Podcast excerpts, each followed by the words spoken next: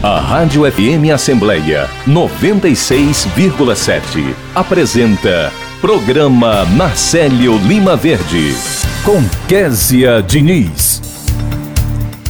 No programa desta quarta-feira, a gente conversa com a primeira-dama e idealizadora do Comitê de Responsabilidade Social da Assembleia Legislativa, a doutora Cristiane Leitão, que detalha o primeiro ano de atividades do colegiado. O repórter Silvio Augusto está na Alesse e acompanha os destaques que ocorrem na casa. Direitos do Trabalhador, o nosso quadro com o Subprocurador-Geral do Trabalho no TST, o Dr. Gerson Marques, que esclarece as leis trabalhistas na prática. Tem entrevista com a coordenadora de ouvidoria da Controladoria Geral do Estado, Larice Moreira, que fala sobre as principais demandas que o órgão recebeu este ano. A gente conversa ainda com o deputado Silvio Nascimento sobre um projeto que dispõe sobre a construção de um mercado público em Calcaia. Tem entrevista ainda com o deputado estadual Leonardo Araújo sobre um projeto que quer colocar uma gratificação para a compra de equipamentos de proteção para agentes de combate às endemias no Ceará. E o repórter Cláudio Teran está na Assembleia e acompanha os destaques da sessão plenária de logo mais. Olá, eu sou Kézia Diniz e o programa Narcélio Lima Verde da sua Rádio FM Assembleia 96,7 está no ar. Seguimos juntos até as 9 horas da manhã. E olha, para você acompanhar o nosso programa, existem várias formas. A rádio está presente no site da Assembleia Legislativa do Ceará. Você também encontra a gente no aplicativo Rádiosnet, disponível no seu celular. Nossa programação também está em podcast, Rádio FM Assembleia, nas principais plataformas de áudio como Spotify, Deezer, Apple Podcasts e Google Podcasts. E você pode ainda acompanhar o programa Narcélio Lima Verde em vídeo no YouTube e no Facebook da Alesse. E para participar do nosso programa com alguma sugestão, é só você mandar mensagem para o nosso WhatsApp. Nosso número é 859-8201-4848. Eu agradeço a você desde já pela companhia. Entrevista. E um projeto sugere a construção de um mercado público para comercialização de produtos da agricultura familiar. Vamos conversar mais sobre esse assunto com o deputado Silvio Nascimento, que está defendendo essa proposta aqui na Alesse. Deputado, muito obrigada pela sua participação. Seja muito bem-vindo. Bom dia. Bom dia. Eu que agradeço desde já e abraçando aí a todos que fazem a, a rádio e a Assembleia, abraçando a todos os ouvintes, né? E dizer que a gente há muito tempo vem com essa ideia, pois eh, lá na, na região de Calcaia nós temos ali arrodeado de assentamentos, né? Sim. E a gente observa que na região do, do Pentecoste, os filhos de Pentecoste sempre vão nos sábados ali naquela feira. E, no, e em Maranguape também tem é, um mercado desse. E a gente observa ali, ali nós temos, naquela região de Calcaia, nós temos o assentamento Angicos, temos assentamento Buíque, temos assentamento Capim Grosso, Salgadinho, Buqueirão dos Cunhas, temos o assentamento Capine, Santa Bárbara, os assentamentos desde a BR-222, que vai ali da, da, região do Sertão de Calcaia, desde a BR-222 até a região da 020, até o assentamento Belo Monte, o Mari, que fica já no limite de Calcaia, já lá no final que fica com limite já com Maranguape, que fica do outro lado no limite com São Gonçalo do Amarante, o assentamento do Buíque, que fica do outro lado no assentamento Santa Bárbara, que fica no outro lado com, com limite também com Pentecoste, devido à extensão de Calcaia. Né? Calcaia, nós somos quase quatro vezes o tamanho, é 3,9 para ser bem preciso, maior do que Fortaleza, né? Quatro vezes maior do que Fortaleza em extensão territorial. E era isso que eu ia observar, deputado. Calcaia é muito grande e assim, quem não mora em Calcaia, mas conhece Calcaia, tem alguma passagem por lá, lembra de um grande mercado, que existe um mercado público, que tem bem ali no isso. centro de Calcaia, né? Mas ali é apenas um pedaço de Calcaia. Calcaia é muito grande, como o senhor disse. Eu queria que o senhor contasse aqui para os nossos ouvintes, nesse seu projeto, na prática, como é que funcionaria esse mercado específico para os produtos da agricultura familiar? Seria mais ou menos nos mesmos moldes do que a gente conhece hoje desse mercado público que tem no centro? É, a gente, eu estive visitando lá em Maranguape, tem um mercado já nesses, nesses moldes, e tipo assim, lá no distrito de Sítios Novos, nós temos o distrito que tem mais de 110 anos, distrito de Sítio Novo Calcaia, e fica mesmo no meio, certo? E ali, é, o Distrito Sítio Novos ele é bem movimentado, porque nós temos a atividade de, ceramista, temos várias cerâmicas ali naquela região. E o mercado ali no meio ali do, Distrito Sítio Novos seria interessante, porque ali os, o pessoal da agricultura familiar, aquele que, que, que planta o seu feijão ou o seu milho, aquele que que, que faz o cultivo da agricultura, ou aquele que tem um, um, um carneiro, uma galinha, um porco, uma coisa, o encontro fica um encontro de, de agricultores, um encontro de amigos, um encontro de famílias.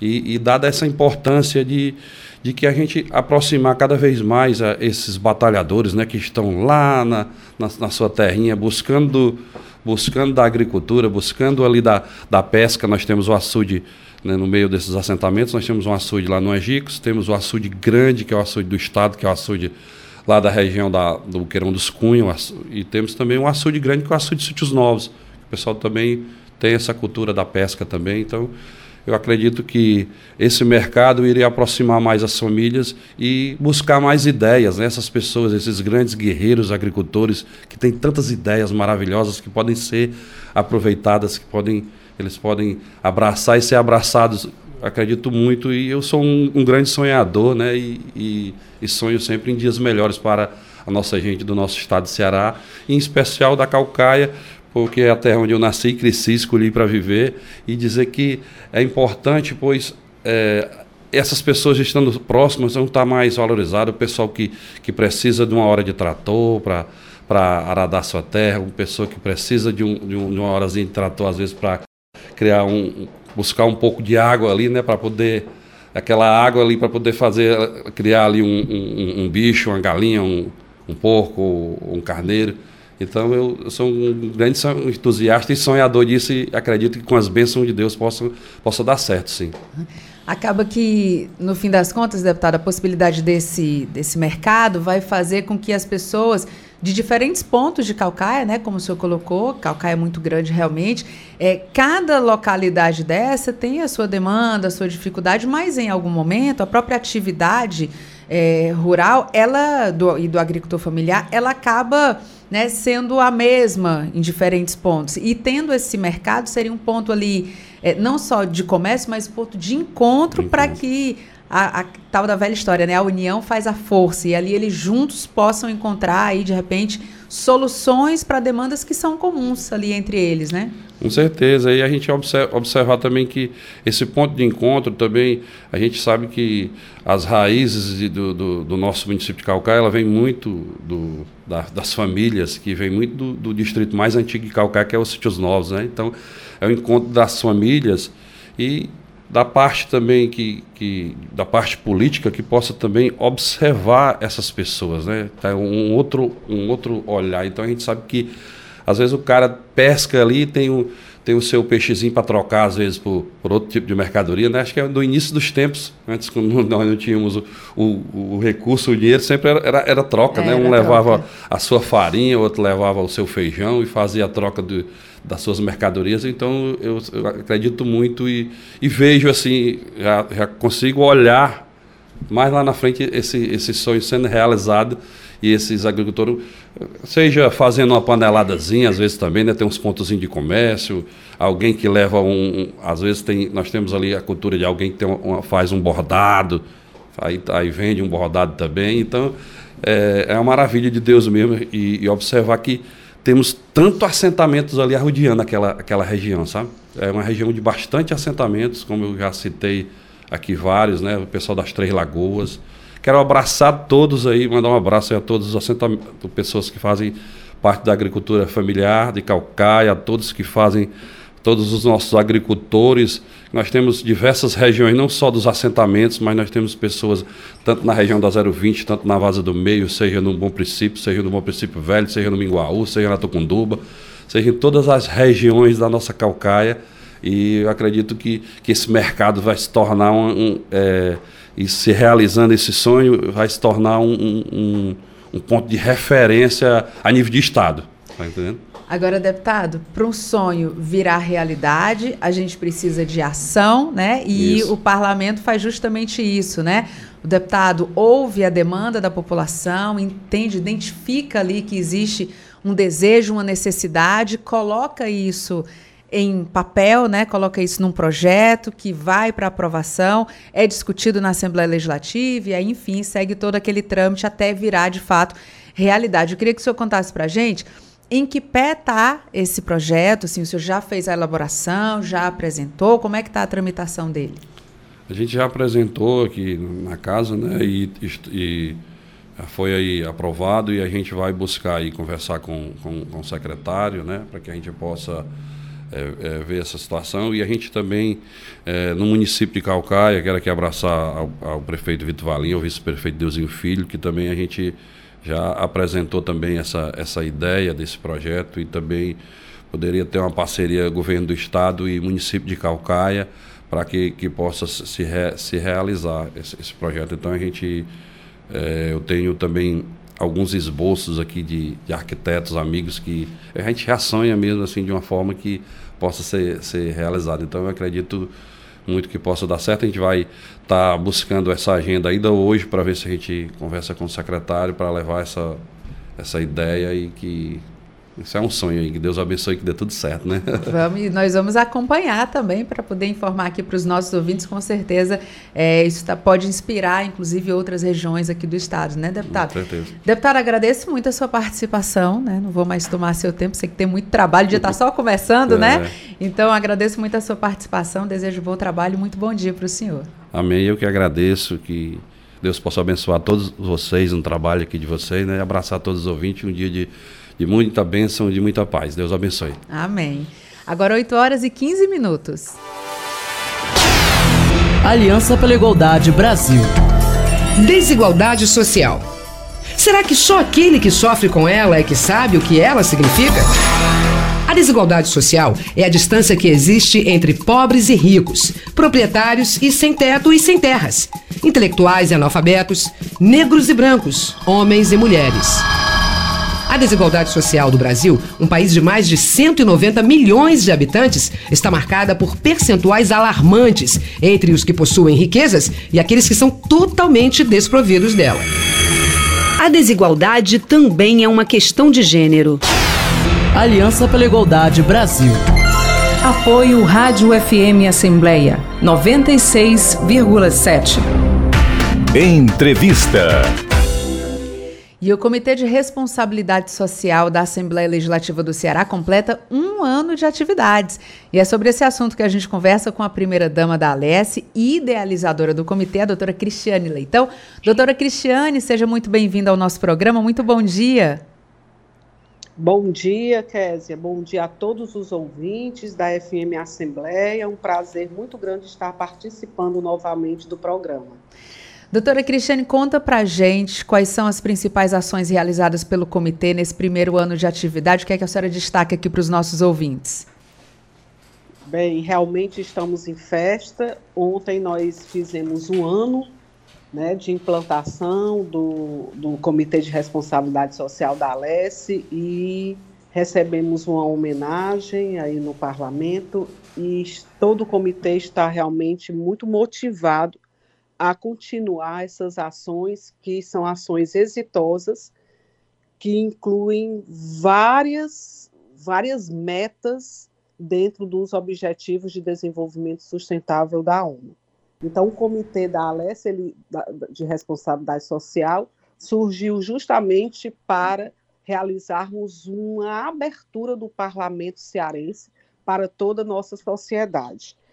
E várias ações foram implementadas, como a célula de saúde mental e práticas sistêmicas restaurativas, a questão da saúde e segurança do trabalho, o fomento e articulação à cidadania que levamos para toda a nossa comunidade do entorno, a questão da educação, saúde e empreendedorismo, porque consideramos muito importante levar renda para todos os cearenses, levar a dignidade e a cidadania para todos.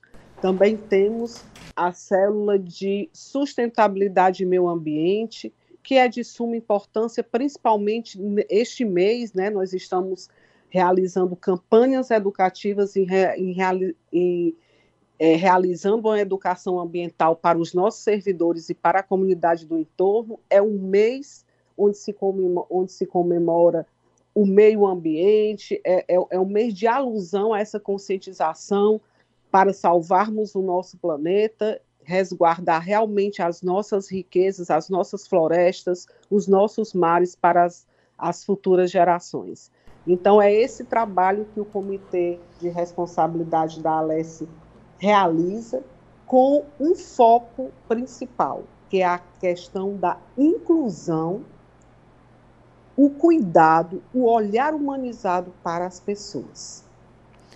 Doutora Cristiane, a gente tem acompanhado, né? É uma atuação multidisciplinar com esse objetivo que a senhora colocou.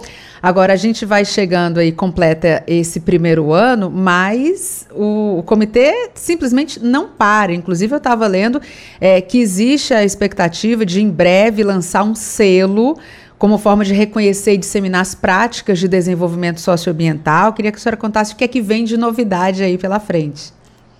Sim, agora em junho, quer dizer, na última semana de junho, nós vamos lançar o selo ECG de, de, da Assembleia Legislativa para levarmos justamente uma consultoria para todos os municípios cearenses, para eles serem agraciados com o selo, né? Serão três selos, o selo bronze, o prata e o ouro, onde nós vamos incentivar ações que realmente estejam dentro dos objetivos de desenvolvimento sustentáveis da ONU.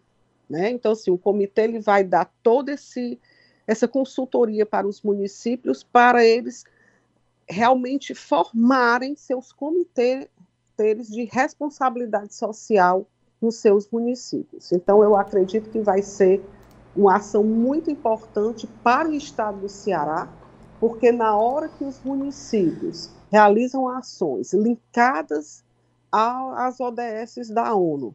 Com certeza, a gente trabalha social, trabalha ambiente, trabalha economia, trabalha governança e trabalha transparência.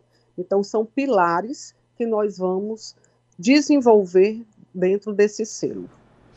Agora, doutora Cristiane, quem está ouvindo aqui o nosso programa, a população que acompanha o programa Narcélio Lima Verde, como é que ela pode fazer para ter acesso às iniciativas promovidas pelo comitê? Isso. É, através do selo, né, da ESG da Alesse, que vai ser publicado em edital. Então, eles vão participar dos editais, ou seja, vão, vão receber todas essas informações a partir do dia 23 de junho, e aí eles vão é, conseguir né, ver a questão das nossas metas, dos nossos valores, ou seja, como eles poderão é, implantar para impactar essas ações nos seus municípios através do CIM. E em agosto nós vamos publicizar o nosso portfólio, ou seja, todas as ações que foram realizadas e, na, de um, um, ano né, de comitê que começou em junho, em 7 de junho de 2021, fizemos um ano ontem, e em agosto nós vamos publicizar esse portfólio contendo todas as ações que foram realizadas na Assembleia Legislativa. Em todos os departamentos da Casa, nós conseguimos linkar todas as ações do parlamento com os objetivos de desenvolvimento sustentável da ONU. Então, isso é um marco, porque a, foi a primeira Assembleia do país que conseguiu né, implantar um comitê de responsabilidade social e nós conseguimos executar realmente todas essas ações linkadas às ODS. Inclusive, o Senado Federal né, vai fazer conosco um projeto piloto, ou seja, foi a Assembleia escolhida para fazermos um projeto piloto de sustentabilidade. Então, também é outra novidade que nós vamos trazer no segundo semestre. Então, assim, é como você diz, o comitê ele não para, porque essas ações são tão importantes para o desenvolvimento social e econômico do Estado que nós não podemos parar. Né? Precisamos realmente levar, partilhar isso com todos os municípios do Ceará e com todo o Brasil. Doutora Cristiane, e a senhora estava falando, e eu estava justamente pensando nisso, né? De como a Assembleia aqui do Ceará tem sido pioneira em muitas ações é, como outros estados, e agora a senhora fala inclusive a questão do Senado Federal, né? É, observando o que é feito aqui, levando como referência para que seja aplicado em outros estados e seguindo agora nesse projeto com o Senado Federal. É um reconhecimento do trabalho desenvolvido aqui, imagino que deva dar aí grande satisfação para todos os envolvidos e aquele sentimento de que o caminho é esse, é o caminho correto, é o caminho que chega nas pessoas e que leva a melhoria nos serviços, a melhoria nos serviços prestados, enfim, para toda a população. Esse é o sentimento de quem faz o comitê? Sim, porque nós levamos esse sentimento, né, o sentimento de pertencimento, de inclusão, ou seja, o todo o trabalho desenvolvido pelo Comitê de Responsabilidade Social da ALES, tanto com os nossos servidores, como com a comunidade do entorno e como com os municípios, nós levamos essa filosofia. Né? Nós, nós levamos, inclusive, a gestão sistêmica, onde nós incluímos a todos, e esse trabalho ele perpassa pela união de todos os setores da casa, né? levando justamente o olhar de inclusão, de humanização para todo o Ceará. Nós precisamos trabalhar essa questão do pertencimento, sabe? Quer dizer, nós precisamos levar essa questão do cuidado com as pessoas. Então, o comitê ele fez realmente isso com maestria, né? Daí, assim, eu fico até emocionada quando eu falo, daí o reconhecimento, né? Que, que nós, inclusive, já recebemos, né? Conselheiros da ONU, que eles estão esperando por esse portfólio, que nós vamos publicizar em agosto, e esse, esse portfólio vai ser apresentado na, na ONU, né? Lá em Nova York, ou seja, é algo que nós precisamos é, passar para as pessoas que quando nós tratamos da responsabilidade social nos seus territórios, nos seus espaços, isso realmente transforma a vida das pessoas.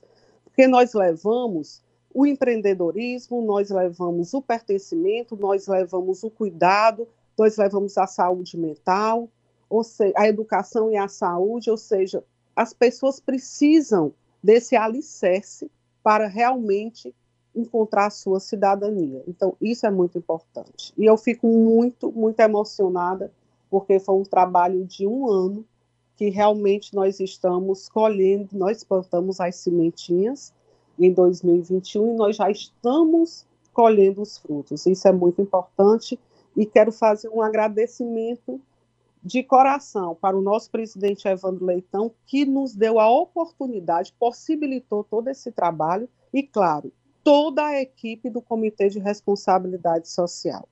Né? Realmente foi uma equipe que se esforçou e que realmente executou as ações, porque uma coisa é a gente colocar no papel, colocar, falar que vai fazer, e realmente foi feito.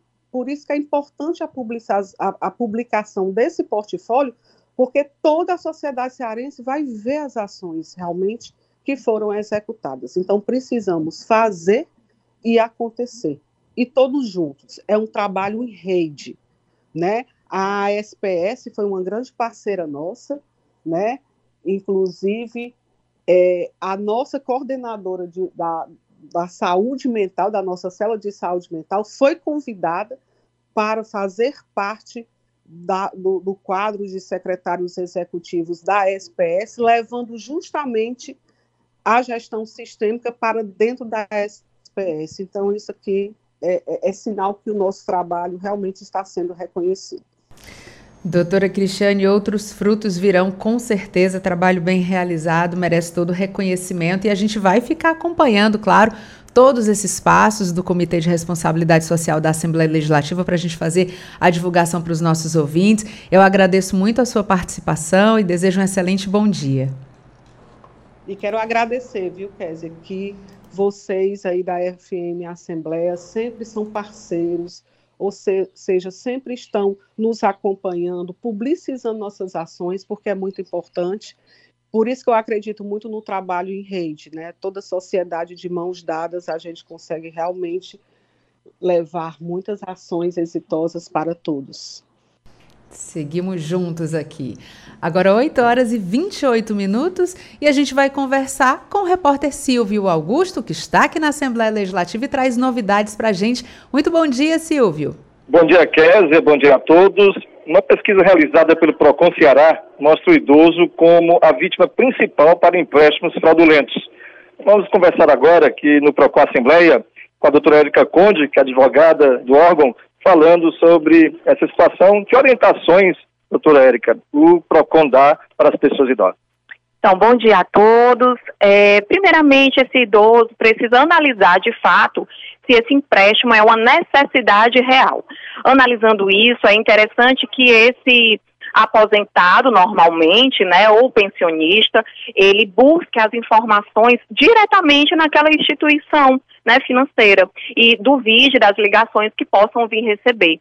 É importante também que esse idoso ele não passe nenhuma informação por telefone ou por mensagem, digitar senhas, por exemplo. E uma outra coisa muito importante é que ele saiba de fato como esse empréstimo vai ser descontado, as taxas que vão ser, né, ali mensalmente ou anualmente que vão ser aplicadas nesse empréstimo ou acréscimos remuneratórios que possam vir a ter e a periodicidade do que vai acontecer, analisando tudo isso no contrato de empréstimo que ele vai receber. Doutora Érica, isso é parte das instituições, instituições, instituições financeiras? Essas ações de oferecer empréstimos assim, é, porque na verdade eles ficam ligando para as pessoas o tempo inteiro, oferecendo, para o idoso, principalmente, não é diferente, principalmente aqueles aposentados. Sim, isso acontece muito. Eles ligam de maneira insistente para o idoso, né, insistindo nesse empréstimo, oferecendo taxas de juros é, bem atrativas. Por isso que eu comecei aqui essa orientação dizendo para que você, idoso, pensionista, aposentado, analise se de fato há uma necessidade real né, para que você possa estar tá fazendo esse empréstimo.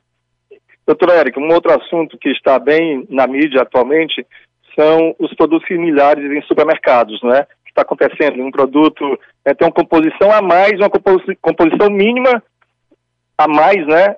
Em relação a outro produto e o consumidor termina levando para casa um produto que não tem tanta qualidade. Sim, é verdade, Silvio. Uma outra coisa que tem acontecido muito ultimamente com os consumidores é essa confusão que está sendo feita com os produtos nessa sua composição, como por exemplo um composto láctico, né, com o leite ou isso acontece também com o leite condensado, e por aí vai. Então, você, consumidor, fique atento aos rótulos desses produtos. Esses rótulos precisam ter as informações quanto à quantidade, qualidade, composição, tá? Analise bem se realmente você está levando aquilo que de fato você gostaria de comprar. Isso tem acontecido muito em relação ao leite condensado, como a senhora falou agora, não é? Bastante, sobre o, quanto ao leite condensado e ao leite. Né? Então, eles têm mudado ali algumas composições e se você for analisar os ingredientes contidos lá no rótulo, a última coisa que tem é leite. Muito obrigado. Conversamos, doutora Edika Conde, advogado do PROCON Assembleia, dando orientações sobre né, empréstimos fraudulentos para idosos e também sobre a composição né, de produtos que estão à venda em supermercados. Rádio FM Assembleia com você no centro das discussões. Obrigada pelas suas informações, Silvio. Agora 8 horas e 32 minutos e um alerta. A Secretaria da Saúde aqui do Ceará informa que recebeu, na terça-feira, a notificação de um segundo caso suspeito da chamada varíola dos macacos em um residente do município de Pacatuba. Esse caso segue em investigação epidemiológica. Foram aplicadas todas as medidas recomendadas, como o isolamento domiciliar, busca de contatos e coleta de material para a realização dos exames laboratoriais que possam elucidar esse caso né, e confirmar ou não o diagnóstico diferencial para outras doenças que estão em processamento. A Secretaria da Saúde salienta que, após a investigação epidemiológica do caso, não foi identificado nenhum deslocamento para áreas em que foram confirmados casos e nem contato com pessoas que já têm essa doença. A Vigilância em Saúde da Secretaria da Saúde permanece monitorando esse caso. Na última segunda-feira, o primeiro caso suspeito aqui no Ceará foi descartado depois de uma investigação epidemiológica e laboratorial. Agora a gente segue acompanhando para saber a resposta, né? Se esse segundo caso suspeito será descartado ou confirmado. A gente segue com essas informações, claro, para passar tudo para você assim que a gente tiver novas informações da Secretaria da Saúde. Agora, 8 horas e 33 minutos. Tratar bem é obrigação de médico. Ao consultar o médico, você está contratando um serviço. Por isso é dever do profissional da saúde dar informações ao paciente, cuidar do doente com zelo e diligência, usando todos os recursos da medicina. Quando atende, o médico assume uma obrigação de meio. Isso quer dizer que ele não tem a obrigação de curar, mas deve cuidar do paciente da melhor forma possível. Mas atenção! Às vezes há sim obrigação de resultado. É o caso das cirurgias estéticas, onde o paciente paga por determinado trabalho. Nas duas situações, o médico responde civilmente por qualquer problema que ocorrer com o paciente.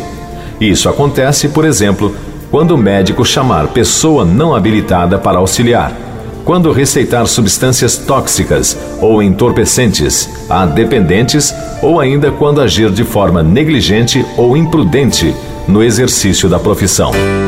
Ministério da Saúde. Apoio Rádio FM Assembleia 96,7. Entrevista. A Controladoria e Ouvidoria Geral aqui do Ceará faz um balanço dos registros nos primeiros quatro meses deste ano e sobre esse assunto a gente vai conversar com a coordenadora da Ouvidoria, Larice Moreira, que já está na linha aqui com a gente. Larice, muito bom dia, seja muito bem-vinda ao nosso programa. Olá, bom dia, obrigada. A gente que agradece, Larissa, a sua participação. Conta para a gente quais as principais demandas que foram recebidas pela controladoria nesses primeiros meses do ano.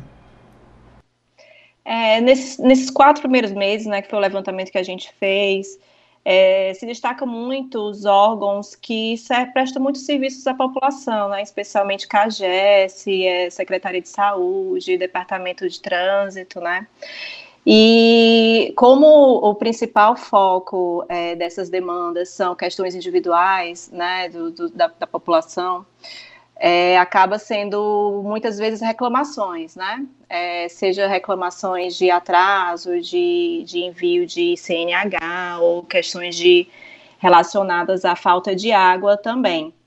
Mas o que a gente tenta trabalhar junto com as ouvidorias é que, é, quando essas demandas são individuais, que os órgãos trabalhem para que elas sejam conduzidas de forma coletiva, né, para que possa melhorar a prestação desses serviços. E com esse boletim a gente a gente propõe, né, dar transparência, a participação social, que as pessoas possam é, perceber a, o valor, né, que trazem para dentro dos órgãos é, essa contribuição de que podem sim sinalizar aquilo que eles estão que estão achando que não está funcionando bem, para o órgão poder dar uma, uma, olhada com mais cuidado e aperfeiçoar a prestação daqueles serviços, né? Larice, você falando isso me lembra do seguinte, né? Se por um lado tem, obviamente, a questão negativa de que a pessoa está com problema e aí, enfim, precisou fazer uma reclamação, por outro lado, é, tem esse, essa questão que é muito positiva, né, da população acreditar que ela vai de fato ser ouvida, né, e que pode através da ouvidoria, da controladoria, que ela pode realmente fazer gerar essa demanda, né, e ter ali um acompanhamento. Vocês têm recebido uma demanda cada vez maior, acredito que diante do serviço que está sendo bem prestado, né? Isso, com certeza. A gente tem melhorado, inclusive, alguns nossos índices nossos, né? Especialmente a gente vem trabalhando muito com as ouvidorias é, setoriais para corresponder, especialmente as respostas dentro do prazo, responder com qualidade. A gente tem um trabalho muito grande junto com eles de capacitação, de disseminação da importância é, das ouvidorias, e a gente vem percebendo isso também. Inclusive, a nossa, a gente tem uma central de atendimento 55, que é um canal que a gente recebe as demandas da população, não somente de ouvidoria, mas é um canal que ele vem cada vez mais crescendo o número de, de, de ligações. Inclusive, esse ano a gente conseguiu aumentar o número de atendentes para poder corresponder à demanda. É, durante a pandemia, esse canal foi muito importante, porque à medida que o governo do estado lançava algum programa social para que pudesse é, atender às necessidades da população. As pessoas ligavam para essa nossa central de atendimento, buscando informações, e a gente capacitava os nossos atendentes é, é, com parceria aos órgãos é, para que eles pudessem estar munidos de informações e prestar essas informações de imediato para a população. E é o nosso meio de entrada né, de, de números de ouvidoria principal, mais consolidado. Mas hoje a gente também trabalha com essa, essa prestação de, de informações. É um número que é divulgado, bastante divulgado nos, na, na, nos órgãos públicos, para que as pessoas possam se utilizar dele e, e obter as suas principais informações relacionadas ao governo do Estado. A gente tem trabalhado também é, lá nessa nossa central de atendimento, não só com essa ouvidoria de receber né, as reclamações, a gente também tem buscado é, ir atrás do cidadão sobre determinados serviços. Por exemplo, quando a gente identifica que algum serviço está é, tá sendo muito reclamado, a gente trabalha junto com o órgão para que a gente faça uma avaliação daqueles serviços. Então, a gente liga para cidadãos que se utilizam daqueles serviços e pergunta para ele o, como é que ele está achando do serviço, o que é que ele acha que pode ser melhorado. E a gente não espera, né? Nesses casos, a gente não espera que os cidadãos busquem a ouvidoria, a gente já está ligando para eles para saber da opinião deles, o que é que pode ser melhorado. E ao final, a gente encaminha para os órgãos é, a opinião desses cidadãos para que eles possam aproveitar. Larissa, eu estava dando aqui uma olhadinha nos números e realmente é muito impressionante, porque em quatro meses, né, de janeiro a abril deste ano, o serviço da Controladoria e Ouvidoria Geral do Estado registrou 25.358 manifestações. Esse número com certeza já cresceu, né? Porque a gente teve o mês de maio todinho, mas nesses primeiros quatro uhum. meses, um número muito importante. E eu queria que você falasse também, você falou do número 155, que é esse número que é mais conhecido, né? Mas vocês também, as pessoas também têm acesso até através das redes sociais, né? Tem Instagram, Twitter, Facebook, a ouvidoria está presente aí em diversos canais.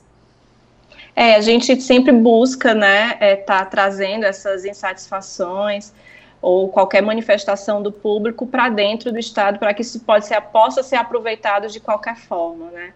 A gente tem o nosso principal, além do nosso principal, né, da Central 55, a gente tem o nosso, nosso, a nossa plataforma, que é o Ceará Transparente, que é o nosso segundo canal, meio de entrada principal, que lá, além da transparência pública, né, que as pessoas podem consultar os dados públicos do governo do estado do Ceará, eles também podem realizar suas manifestações. Mas a gente também capta dentro do Ceará App, que é o Ceará é um, um, um aplicativo do governo do estado, também estão lá. A gente também consegue captar dentro do Reclame Aqui. A gente traz as, as, as manifestações da população que eles registram no Reclame Aqui, a gente traz também para dentro da ouvidoria para não deixar realmente é, nada de fora. Tá ótimo. Larissa, a gente agradece muito a sua participação.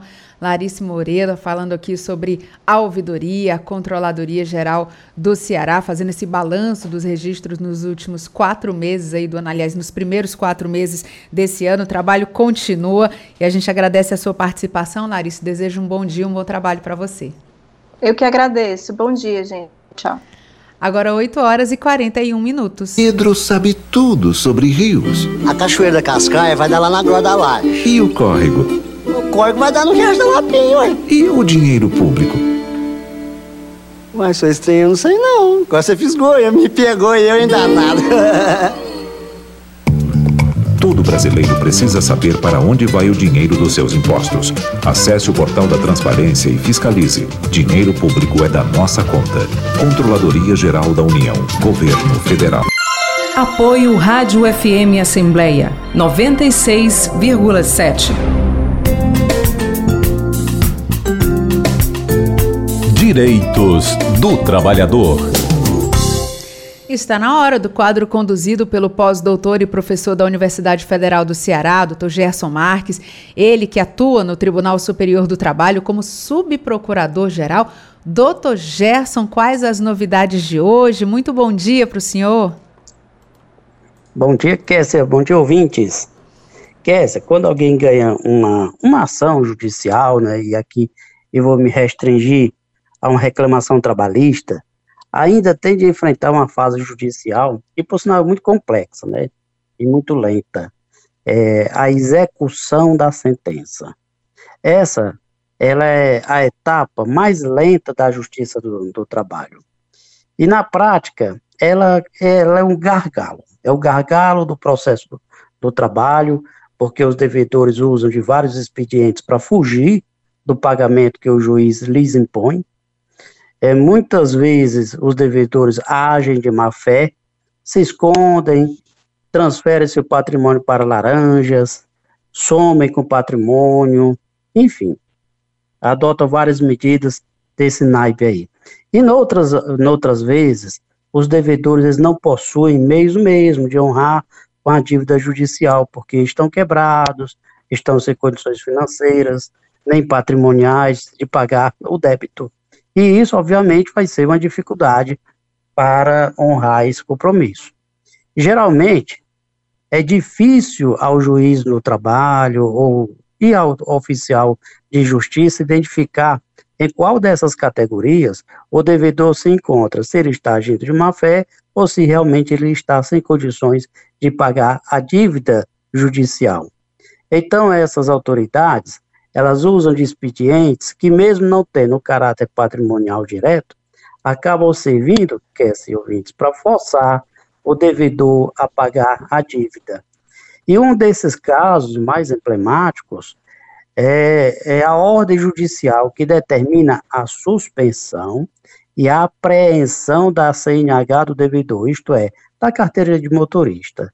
Ora, essa medida ela é bastante severa, né? Porque sabe-se muito bem que sem esse documento, sem a carteira de motorista, a pessoa não pode dirigir veículos, isso acaba cerceando uma parte de suas liberdades, tolhe os passeios familiares, enfim, inibe a prática de diversos atos que requerem uma locomoção é, através do carro. E na prática tem sido muito útil para forçar o devedor a pagar suas dívidas. E lembrando aqui que a Justiça do Trabalho ela pode até despersonalizar a pessoa jurídica, né? Que é a empresa, e responsabilizar diretamente seus sócios ou o proprietário pela dívida trabalhista. Então, a dívida da empresa pode recair diretamente no sócio. E como é que o Tribunal Superior tem entendido essa matéria, né? O TST, ele tem criado alguns requisitos para medidas deste teor, entendendo que o cidadão não pode simplesmente ter a sua carteira de motorista suspensa e apreendida sem alguns cuidados. Então, o TST não inibe a ação do juiz, mas impõe algumas cautelas. Por exemplo, se a carteira de motorista for essencial a profissão do devedor, que pode ser um motorista de táxi, por exemplo, ou então se há indício de que o devedor possua patrimônio em nome próprio de laranja para saldar o débito, ou então se o juiz esgotou, ou não ir, né? Se o juiz esgotou outras medidas coercitivas de localização de bens passíveis de penhora do devedor, enfim, somente depois de verificadas essas condições, é que o juiz do trabalho, no entender do Tribunal Superior do Trabalho, poderá determinar a suspensão e a apreensão da CNH. E, enfim, é legal a suspensão e a apreensão da CNH, a, a carteira de motorista, né, pelo juiz do trabalho, mas observado essas cautelas.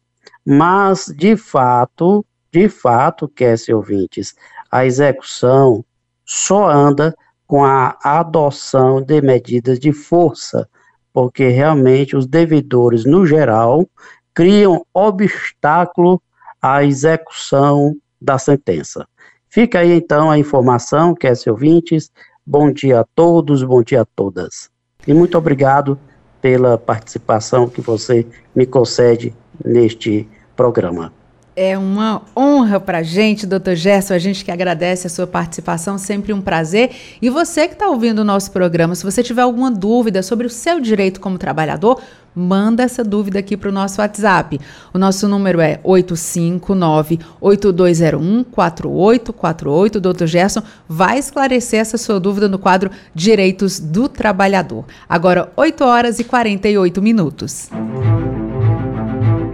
Trabalho doméstico é trabalho e tem direitos. É lei. Para exercer a função de trabalhador e trabalhadora domésticos é preciso ter mais de 18 anos de idade. Abaixo disso não pode, viu? O trabalho infantil doméstico é uma das piores formas de trabalho infantil. As meninas e meninos que são empregados domésticos têm os seus estudos prejudicados e ficam mais expostos à violência, abuso sexual e acidentes. Viu essa violação? Denuncie no site www.mpt.mp.br ou pelo aplicativo MPT Pardal. Trabalho doméstico é trabalho e tem direitos. Uma campanha do Ministério Público do Trabalho. Apoio Rádio FM Assembleia 96,7. Entrevista.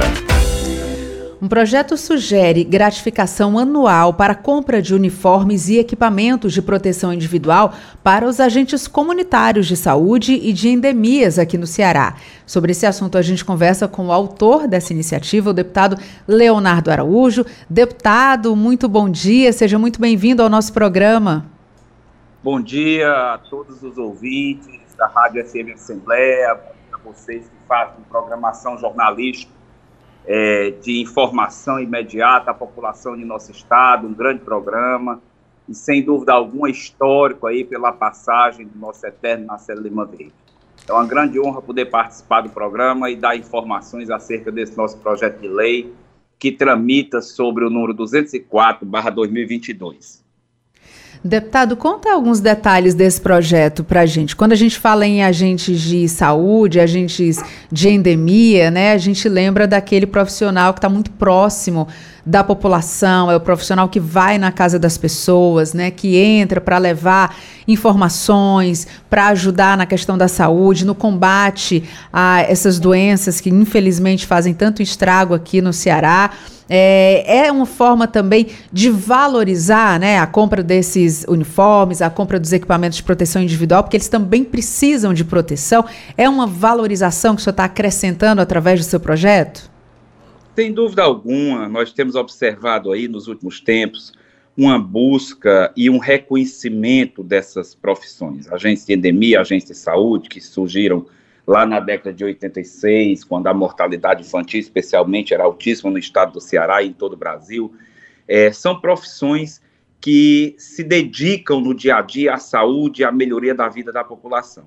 Nós vimos aí uma luta em, é, nível nacional, com a aprovação da emenda constitucional 120 de 2022, é, reconhecendo a profissão de agentes de combate à endemia, bem como os agentes comunitários de saúde, tendo uma valorização pontual e permitindo, dentro dos seus artigos textuais, que os estados possam fazer essa valorização.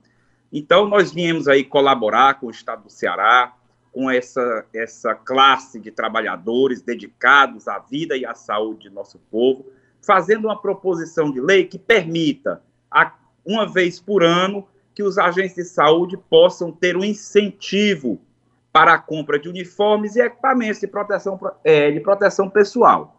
É bem verdade que nós temos a, a, a tranquilidade de fazer esse, esse, essa proposta, assegurando que não seja essas, é, esses, esses títulos de colaboração incluídos a qualquer ônus do Estado a título de gratificação ou remuneração permanente. Isso seria uma espécie de bolsa seria concedida a cada mês de julho, de forma anual, como um salário extra para esses investimentos na categoria. Por exemplo, é, os municípios têm feito, através do Estado, já algumas ações. No município de Mulungu, nós destinamos um recurso, através do governo do Estado, da governadora Isolda Sela, do ex-governador Camilo Santana, um recurso de é, 400 mil reais para aquisição de veículos, veículos moto, para que os agentes de saúde e agentes de endemia possam se deslocar nos grandes trajetos daquele município. A licitação está em tramitação e nós devemos fazer a entrega ainda esse ano desse, desses equipamentos. Isso é uma forma de investimento, de investimento de qualidade e especialmente de investimento de compromisso com a classe de profissionais, né? É, nós temos esse cuidado, verificamos também uma luta aí que foi do senador Eunício, a, quando à frente da presidência do Senado, do reconhecimento do piso salarial dos agentes de saúde. Então, isso é uma luta permanente. E nós que fazemos a política do dia a dia, no interior do Estado, de casa em casa, precisamos reconhecer esse trabalho. E esse trabalho está sendo reconhecido através do mandato do deputado Leonardo Araújo, pelo projeto de lei que visa essa, essa concessão anual de um apoio para a compra de vestimentas e equipamentos de proteção individual.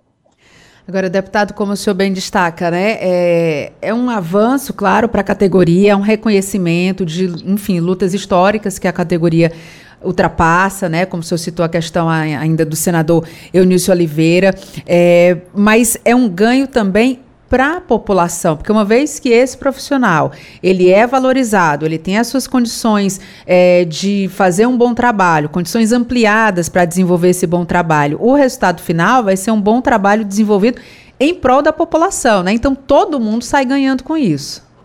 Sem dúvida alguma, a ponta do resultado dessa valorização é o cidadão. É como eu disse, a compra de uma moto vai permitir que um distrito longínquo do, da sede do município de Mulungu, lá do prefeito Robert, possa ser atendido por um agente de endemia. Porque também não é justo, não é salutar e não é correto com o agente de endemia ele ter que dispor do seu salário para fazer essa locomoção. Ele precisa estar lotado em uma área que ele tenha acesso e tenha um incentivo por parte do município, do estado e dos entes públicos para agir. E o beneficiário direto dessa ação dos agentes de saúde e dos agentes de endemia, sem dúvida alguma, é o cidadão comum. É o povo, é a criança, é o idoso, que estão distantes do atendimento imediato pelas UPAs, pelos centros de grande atendimento, e que são atendidos no dia a dia com acalanto da chegada desses profissionais.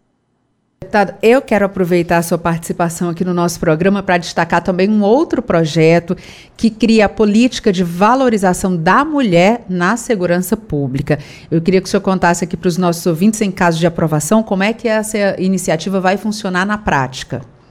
Esse é o projeto de lei 192-2022, também de nosso mandato, um projeto que visa não o modismo de proteção da mulher, não, mas o reconhecimento da condição de mulher para exercer profissões, muitas vezes até um, hoje, pela história, ocupadas somente por homens. Por exemplo, nós estamos fazendo uma previsão no é, parágrafo primeiro, no, no inciso 1 da nossa proposta, que se faça uma reserva de pelo menos 20% de vagas nos concursos públicos para os agentes de segurança pública. Para quê? Que as mulheres sintam-se mais à vontade no dia do atendimento em ter uma mulher lhe atendendo, uma mulher capacitada, preparada, é, de igual para igual com o homem, mas que está reservada dentro desse concurso, dessa contratação, através de, um, de uma porcentagem, como existem as cotas éticas, como existem as cotas raciais, né? Então, é, essa é uma reserva que nós buscamos fazer e também, dentro do nosso projeto de lei, é uma busca para mitigar os casos de assédio, a discriminação contra a mulher. Muitas vezes uma mulher é, procura é, uma delegacia para relatar atos libidinosos ou de atentados violentos ao pudor contra a sua pessoa e lá não encontra um amparo de uma psicóloga mulher, de uma delegada mulher, de uma policial mulher que se ponha em seu local, é, é, em sua condição e tenha o entendimento real da situação. Então, nós buscamos fazer essa diferença para que a mulher seja é, devidamente aproveitada através das cotas nos concursos públicos, aí, especialmente da segurança pública, para que sirvam a mulheres e também a homens em todo o Estado. Tá ótimo, deputada. A gente agradece muito pela sua participação. Claro que a gente vai seguir acompanhando o andamento desses processos, todas é, desses projetos, todas as discussões, né? E a gente sempre está aqui de portas abertas para que o senhor venha é, falar um pouco mais desses projetos que interessam tanto à sociedade. Muito obrigada e muito bom dia, muito bom trabalho também. Quero agradecer a todos que fazem FM Assembleia, a você especialmente, dizer que a imprensa é o meio pelo qual nós fazemos a prestação de conta do nosso mandato eu não me furtarei nunca a prestar conta, a esclarecer e, especialmente, a mostrar para a população que estamos a serviço. Um grande abraço e um bom dia a todos. Agora, 8 horas e 58 minutos. Você sabia que 700 mil pessoas são internadas por ano nos hospitais públicos por causa de falta de coleta e tratamento de esgoto? É responsabilidade da prefeitura de sua cidade fornecer coleta e tratamento de esgoto à população. E, se necessário, buscar recursos financeiros para as obras junto ao governo federal. Faça a sua parte. Entre em contato com as lideranças de sua cidade e exija uma ação da prefeitura. Saneamento é saúde. Apoio Rádio FM Assembleia 96,7. Você ouve Programa Narcélio Lima Verde, com Késia Diniz. Agora, 8 horas e 58 minutos, e chegou aquele momento da gente falar com ele, o repórter Cláudio Teran, que está aqui nos nossos estúdios. Cláudio Teran, muito bom dia. Muito bom dia, Késia Diniz. Bom dia a você, bom dia, o amigo ouvinte da nossa FM Assembleia. Cláudio Teran conta pra gente dia de pauta cheia aqui na Assembleia Legislativa? Bem cheia, com vários projetos de lei, projetos dos senhores deputados. A CCJ ontem fez uma reunião, Kézia Diniz, a nossa Comissão de Constituição, Justiça e Redação, que é presidida pelo deputado estadual Romeu Aldigueri. E nessa reunião da comissão, várias propostas e projetos foram apreciados, né? E também alguns foram votados que ficam em condições de votação em plenário. Temos também da sessão de hoje, leitura de projeto de lei. Essa praxe da leitura do projeto de lei é regimental, ou seja, quando um, um, projeto é apresentado, quando ele chega à casa, ele tem que ser lido em plenário. E depois ele é distribuído pela mesa diretora para as comissões técnicas, que aí vão fazer a apreciação. O deputado Aldic Mota está com um projeto que tem o objetivo de autorizar o Poder Executivo a adotar o método ABA para o tratamento tratamento de pacientes com transtorno do espectro autista na rede pública estadual. O que, que é o método ABA? É um conjunto de ações de humanização no tratamento, né, que prevê o, o, o, o, trabalho já é feito com humanização, mas ele, o, o, projeto ABA, né, o método ABA, ele amplia a técnica de lidar com quem tem o transtorno do espectro autista. O fato de chegar na rede pública é muito importante, Kézia, porque o acesso ao, a, esse, a esse método ABA ele é mais comum na rede privada. Sim. E ele não custa barato uh, para quem pode, claro que quem pode pagar, quem tem plano de saúde, tem, por exemplo, filhos nessa situação, tem condições de fazer, é, é, de custear esse atendimento. Mas na rede pública vai ser uma grande novidade, porque é, o transtorno de, trans, de espectro autista não escolhe classe social, né? Qualquer pessoa pode ter esse problema e ele precisa realmente de cuidados especiais. Nós temos também aqui um outro projeto apresentado pelo deputado Aldic Mota, que assegura às vítimas de violência doméstica e familiar o direito à comunicação prévia quando do relaxamento da medida de privação de liberdade ou de medida protetiva de urgência aplicada contra quem deu causa à violência. O que, que acontece aí, Kézia? É um, é um drama social em cima do drama, né? Ou seja, a pessoa que ameaça a outra, ela passa, ela fica num regime de medidas protetivas, muitos até são presos, mas o que, que acontece quando essas pessoas saem? Do, do da, da, da, medida protetiva, quando elas são liberadas, quando a justiça chega à conclusão de que elas mudaram de comportamento, de que é preciso apostar em que eles possam, possam sair do cárcere. É claro que a pessoa que foi ameaçada tem que ser comunicada. Né? Então a ideia do deputado é que as vítimas, as pessoas que passaram pelo assédio, pela ameaça desse tipo de gente, é, sejam informadas. Olha, ele foi solto, ele está livre, né? É preciso que isso seja realmente cientificado a pessoa, porque muitas pessoas ficam surpresas quando abrem a porta de casa e lá está aquele agressor, lá está aquela pessoa que um dia é, a ameaçou. É um drama social com o qual a sociedade brasileira, a sociedade cearense tem que lidar. Kézia Diniz.